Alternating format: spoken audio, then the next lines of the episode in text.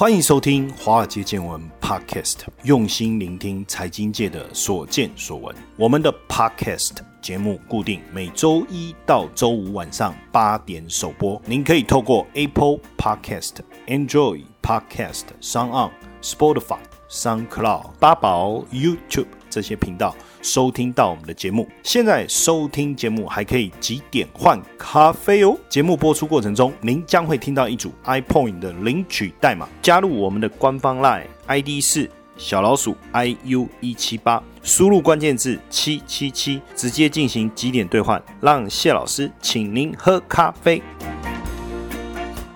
大家好，欢迎收听华尔街见闻 Podcast，我是谢承彦谢博士。那再一次心怀感激的感谢大家哈，在商岸的下载又大幅度的一个增加，甚至被推荐在理财专区，在商岸这个 App 里面，我们的节目啊是排在第一个哈，所以感到非常高兴。好，赶快进入今天的正题，今天要跟大家聊什么？过去我们讲一颗苹果救台湾。那这个一颗苹果救台湾，当然指的就是苹果这个品牌，它所生产的手机也好，周边的产品也好，当然最重要的还是手机啊，就是 iPhone。带给台湾的这些上市贵公司，就是台湾的生产厂商所带来的好处，所以以前叫打苹果光，苹果光一打下来，台股通通受惠，有这样子的一个现象。那也确实哦，我我曾经特别追踪台股的供应链指数跟苹果之间股价的关系是高度的正相关哦，而且台湾的苹果供应链指数跟台湾电子业的出口也是高度相关哦，这个部分确实有这个现象。但最近呢，新的讯息，我想大家都有注意到，最主要的还是大陆的厂商突然之间快速的崛起哦。我要讲，现在红海的创办人郭台铭要紧张了哦。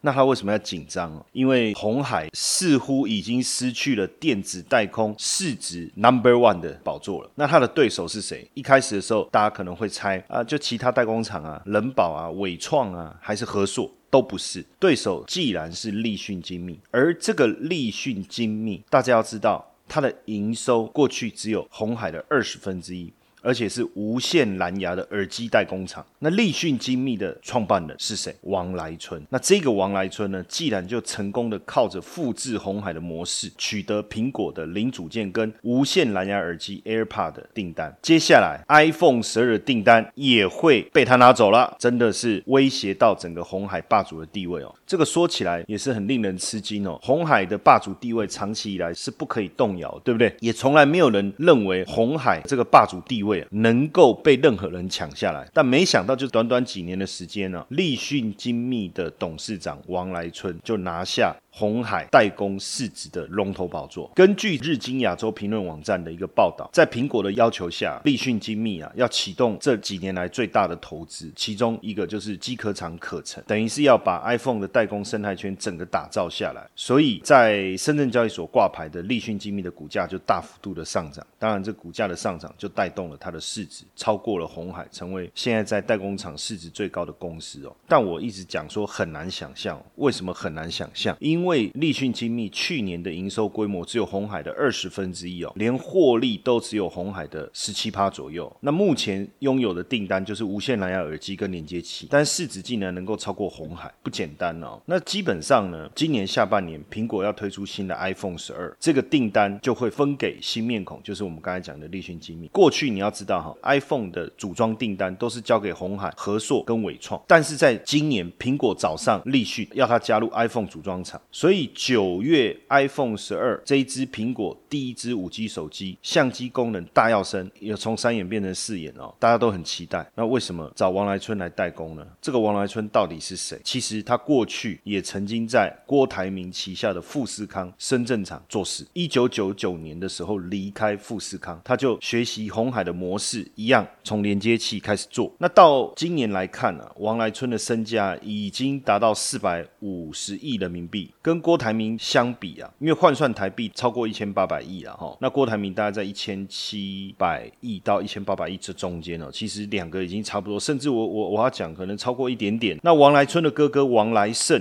也是立讯的共同创办人，也是大股东。那两个身价加起来，其实已经超过台币三千五百亿了哦。那从这个代工模式来看呢，其实现在大陆厂其实基本上已经学会了，所以对台商来讲根本没有优势。那为什么苹果会看上营收也好，获利也好，其实远逊于红海的立讯，而且过去立讯也只有帮苹果组装代工这个无线蓝牙耳机而已啊。其实基本上现在来看呢，台厂能做的事情，入场。都能做到，而且甚至做得更好。过去我们一直以为啊，入场只会销价竞争，没什么好怕的。但是立讯啊，在十年的期间之内就得到苹果的认证，包括我们最近在看啊，像广达也逐步淡出了 Apple Watch 的代工啊。像今年的下半年，Apple Watch 的代工也将改由立讯跟人保来接单了哈。其实现阶段来讲，很多过去负责代工苹果相关产品的团队，比如说广达负责 Apple Watch 的团队，很多的工程师跟管理职就跳槽跑到立讯，连正威耳机代工的工程师也跳槽到立讯，还有包括和硕也有一批负责 iPhone 的工程师也跳槽到立讯。不到十年，我们现在看到的就是一个 B 卡变成 A 卡了。立讯原来真的是 B 卡，现在变 A 卡了。那为什么从台厂来看，这些工程师要跳槽到立讯呢？是因为苹果不够甜了吗？那如果不够甜，为什么立讯要做呢？还是说立讯有什么样特殊的能力是台厂不具备的？假如说真的苹果不够甜了，台厂不想吃了，那为什么立讯可以拼命吃？其实这中间有个关键，并不是谁想来吃苹果就能吃苹果，而是苹果要不要让他进来吃。所以这背后的关键还是苹果。的支持，那当然，这后面是谁？就是库克啊！记不记得二零一七年的时候，库克到大陆去，还亲自去参观了立讯的昆山厂，甚至当着王来春的面称赞立讯说：“哦，真的是一流工厂。”所以真正的转泪点是什么时候？就是二零一七年，库克去参观立讯昆山厂这个点。所以在中美贸易战之下，苹果也想要扶持中国本土的供应商啊，来巩固中国市场啊，来维持这个危险的平平衡啊。所以基本上啊。等于在库克的主导之下，扶持入场来制衡台场的这样的一个两手策略哦。说到底，来了解一下这个王来春他过去的一个背景是怎么样。现在等于是复制红海富士康模式所崛起的一个红色供应链的指标嘛。那王来春呢，不过中学学历哦，在农村打工。那他的故事其实很好听啊，我觉得也值得我们来了解一下哈。那一九八八年，红海在深圳创立电子厂，生产连接器啊。那二十一岁的王来春，他就从老家到这个工厂，当时是红海第一批招收的工人呐。那当时工作环境非常非常恶劣啊，很多人都受不了就离开了。可是王来春却待了十一年，从基层一路做到科长、主管的一个位置。不过这个时候他也没有选择安定下来，就心里面的那个狼性，想要创业的一个基因跟血液啊，不断的扰动。所以在一九九九年呢，当时他三十二岁。就决定离开红海来创业，存了一点点钱嘛，也跟哥哥王来胜创办了立讯公司，香港的立讯公司。后来还在二零零四年的时候，就在深圳成立了立讯精密。生产什么？跟红海一样，生产连接器跟连接线。那虽然业务重叠，怎么办？哎，没有关系啊。红海既然也转一些订单给立讯，所以立讯一开始最大的客户是谁？就是红海。根据二零一零年立讯所公布的资料，其实二零零七年到二零零九年，一半的订单来自于红海，等于立讯一直作为算是外围嘛，因为像红海拿到订单再转给他哈。那二零一二年，他也加入了供应链哦，也加入了苹果的供应链。二零一七年底的时候。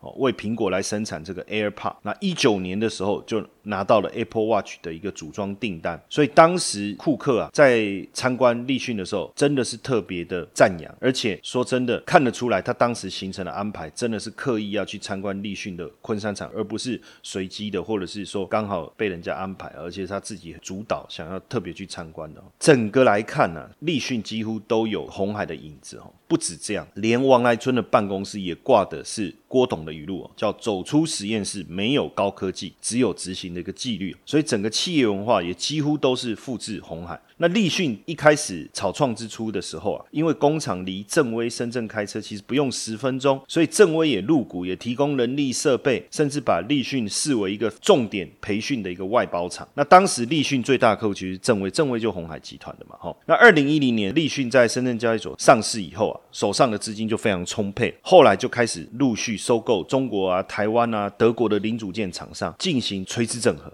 甚至呢，透过收购跟苹果、华为有业务往来的企业，成为真正的一个供应商哦。这时候也正式告别对红海的依赖了。那二零一零年的时候呢，正威其实持有立讯的股份高达三点零八，算是仅次于王来春跟王来胜的第三大股东。从上市以后，因为资金非常的一个充沛，除了刚才我们谈到的并购各个零组件厂商之外，甚至呢，他开始进行一连串对上市公司的一个整并，最终的目标就是苹果。首先，他就并购了台湾连接器厂宣德。过去呢，宣德是持续的在亏损，所以当立讯要并购宣德的时候，哎。逮到这个机会，当然赶快把这个烫手山芋卖出去。那王来春收购宣德以后，大手笔买机台，增加宣德的自动化能力，同时呢供货给华为。所以当立讯拿下 AirPod 订单的时候，宣德也是很重要的供应厂之一哦。但说到底哈。这个立讯要快速的成为苹果供应链里面这么重要的一个角色，其实如果没有苹果的首肯，没有苹果在后面大幅度帮忙，基本上也不太容易。二零一五年的时候啊，王来春去拜访台湾的声学大厂美绿，其实背后是谁牵线？就是苹果牵线。而且后来立讯还入股美绿，成为大股东。美绿的董事长曾经接受天下专访的时候，他有讲过，为什么让王来春入股？他说：“哎，如果对方比你好，尊敬他，这有什么不对？”立讯在入股美绿之前呢，就供应苹果的连接线跟连接器，所以呢，在苹果背后下指导棋的情况下，入股美绿之后。哎，当然整合了美绿的耳机制造，当然后续才能切入到 AirPod 的一个订单嘛。二零一八年，王来春再度出手，他用他的子公司立景创新收购了光宝旗下的相机模组，也切入到智慧型手机里面单价最高的零组件哈。除了晶片以外，等于是单价最高的零组件。二零一八年，可成大笔的资本支出购买新设备，投入了苹果新机机壳的生产，可是不如预期。那因为苹果的需求有时候往往测不准，那怎么办？可成烫到了，这个时候苹果也顺势又牵线立讯来入股可成，因为就苹果的角度来看，立讯有了机壳厂加持，那基本上你看从刚才我们讲的连接线、耳机到镜头，然后现在连机壳都有了，那不是就能做整只手机了吗？那简单来讲，这就是另外一家红海了嘛，哦。哇！所以当时库克在拜访立讯江苏昆山厂的时候，称赞他说他是超一流工厂。从那时候，你看积极的扶持，真的是让立讯啊整个地位大幅度提升，形成跟红海竞争的一个态势。那立讯去年的营收啊是六百二十五亿人民币，净利是四十七亿，比二零一八年成长七成。苹果就占他们营收六成，所以还是依赖。单一客户，当然这时候一颗苹果救台湾这个词，搞不好就要改成一颗苹果救立讯。但是不要小看哦，立讯的市值因为这样子哦，在一年之内增幅就超过两倍，而且立讯它的营收快速的增加，基本上它增加的速度会超过红海。还有一个原因哦，除了我们刚才讲它不断的并、不断的整并、并购所有这些公司以外，还有一个最重要的原因，就是因为猛砸研发费用。从二零一零年到二零一八年哦，立讯整个营收成长的幅度很惊人，净复合成长率是四十一帕。所以为什么过去这一段时间立讯精密的股价会这样大幅度的上涨，取代红海成为 EMS，就是我们讲代工厂啊，市值最大的一个龙头。真的有它的一个原因了哈，当然大家对立讯精密还是有很多的疑虑哦，包括过度依赖苹果，或是获利能力相对来讲是比较弱，这基本上是所有做电子代工龙头会面临的问题哈。即便是快速成长的立讯精密哦，还是躲不了这一关哦。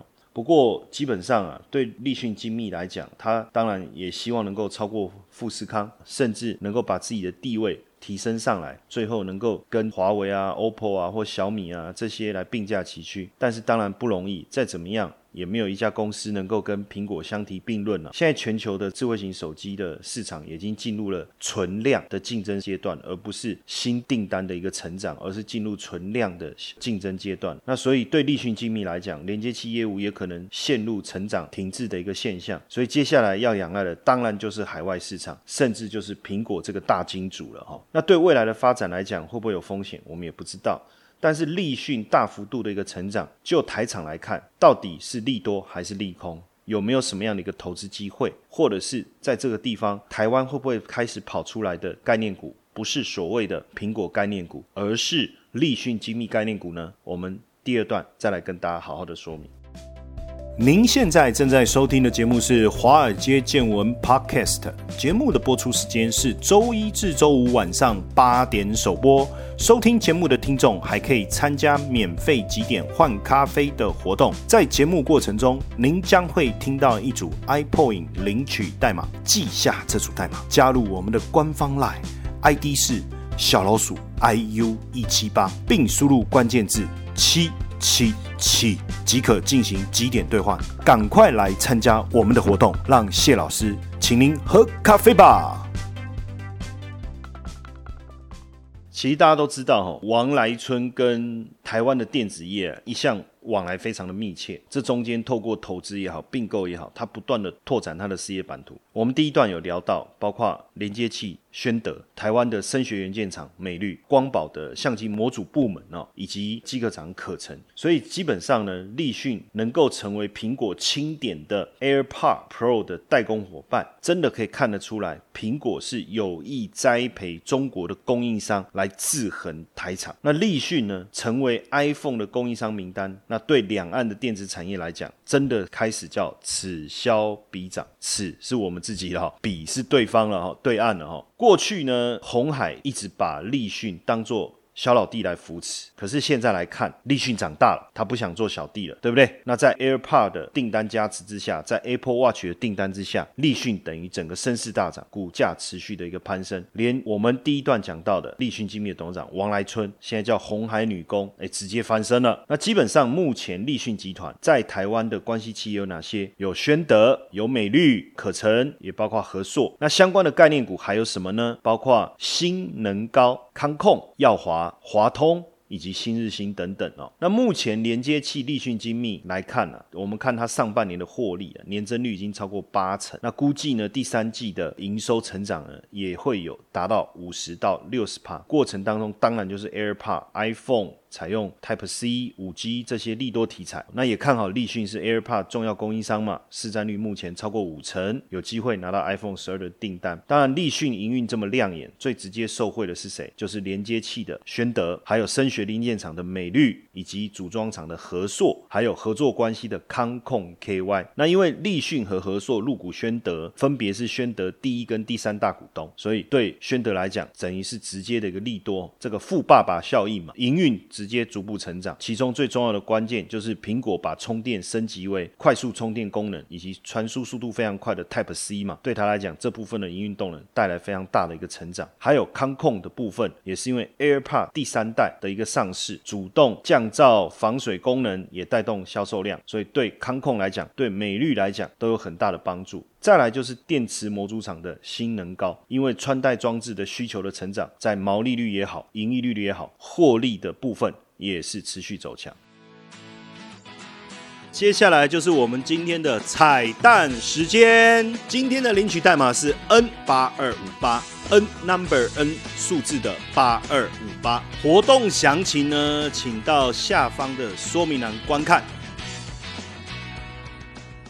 那最近呢，除了这些一开始就跟立讯呢有很高度紧密合作关系，直接或间接受贿的厂之外，最近我觉得重磅级的几个消息，第一个就是伟创。伟创呢最近呢公告旗下中国四家子公司取得立讯精密持股百分之零点八一，就是要加强双方。策略合作伙伴的关系怎么持有呢？透过中国昆山、中山、成都、重庆四家子公司取得立讯精密的股票，而且未来也不排除还会持续的加码。所以现在呢，伟创取得立讯的股票，等于跟市场宣告，他把厂卖掉了，卖给立讯，然后呢？再取得立讯的股票，等于先从竞争者的关系成为买卖双方的关系，到后来成为股东合作关系。所以未来伟创还可以分享立讯的一个经营成果，到底好还不好，我们要持续看哦。那还有另外一个重磅级的消息，就是合硕，合硕持续加码中国立讯精密的持股。再把持股比例拉高到百分之零点五七，所以我们看哦，你看大家都在积极哦抢进拉拢立讯持有它的股票，所以伟创跟和硕同时宣布取得立讯的持股，大家都升级甚至加温